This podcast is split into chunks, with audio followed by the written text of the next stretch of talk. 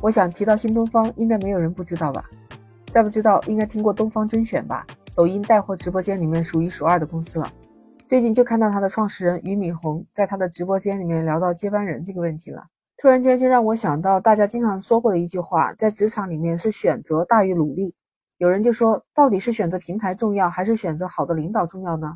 那首先，我觉得好像这不是二选一的一个问题啊。在职场里，如果有的选的话，那我觉得两者都重要。为什么这么说呢？我们今天好好来聊聊这个话题。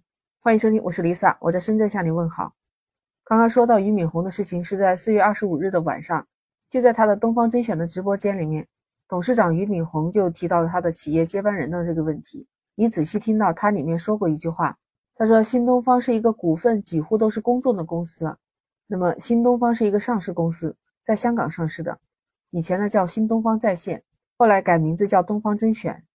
也就是在四月十一日前几天的时候，东方甄选发了一个公告文，说的是他们公司为这一百五十四名的参与者给了股份奖励，一共是奖励了三千零四十五点九万股，说白了就是给员工发的一个福利，哎，奖励股份。”这也是属于员工激励的一种方式，希望员工和公司共同努力、共同发展。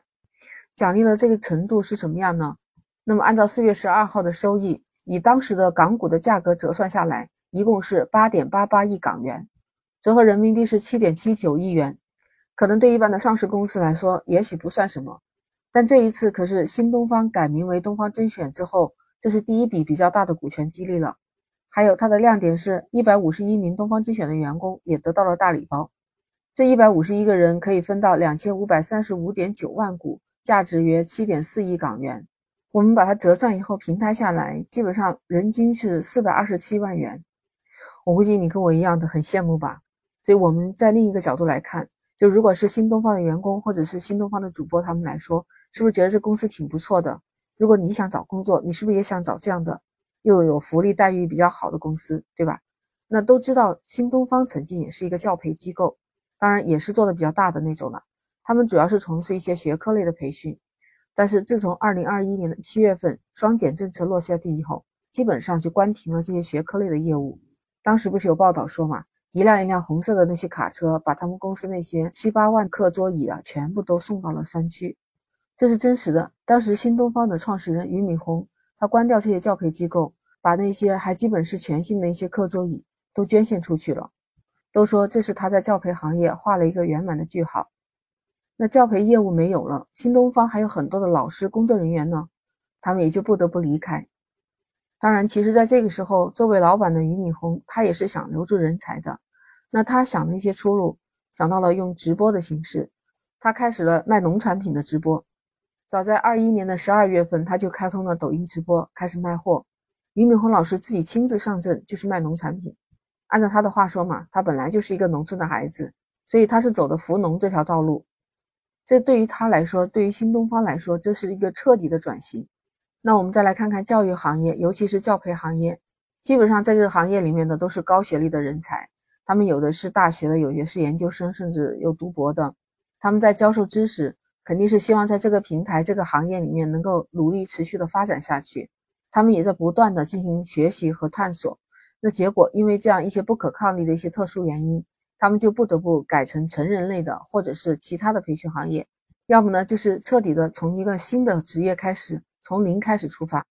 所以说，其实平台是蛮重要的，但是因为特殊的原因，不能在这个平台上施展自己才华的时候，那自己就不得不转型。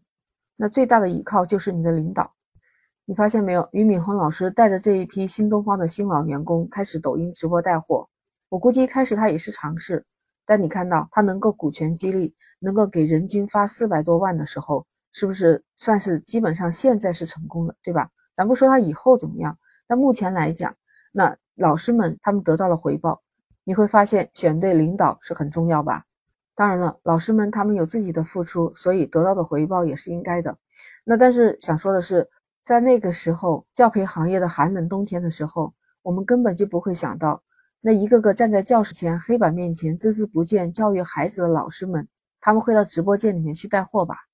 而且我估计你也想不到新东方会这么火，是吧？为什么呢？因为新东方的老师带货，它其实叫知识带货，他们一边在卖货，那讲的都还是知识。老师一边指着东西，一边在黑板上教你英文，或者给你讲一些故事或者是文化。这不光是我们中国人听得津津有味，还火出了全国，火到国外去了。你是不是都没想到？那你说是不是跟对了领导很重要啊？那我们的年轻人在找工作的时候，是不是可以选择去哪家公司上班？你会对这个公司有理性的、主观的选择方向。那你又会说，那我对领导没办法选了，我只能看这个领导是对的还是不对的了。没错，可能选对领导，只能说有一点运气的成分在里头吧。因为毕竟每个人不可能都会像俞敏洪老师这样，好的老板也有，但不是特别的多。那既然选择领导是要靠运气，那我们就要主动去选择平台了。打个比方说，如果能够进到一家大的公司，这个公司的经营状况还不错，在公司的生产经营管理方面都有成熟的经验，而且这个公司有良好的市场发展的前景。如果你能够进到这家公司工作，其实说白了啊，自身本身的条件也是不错的。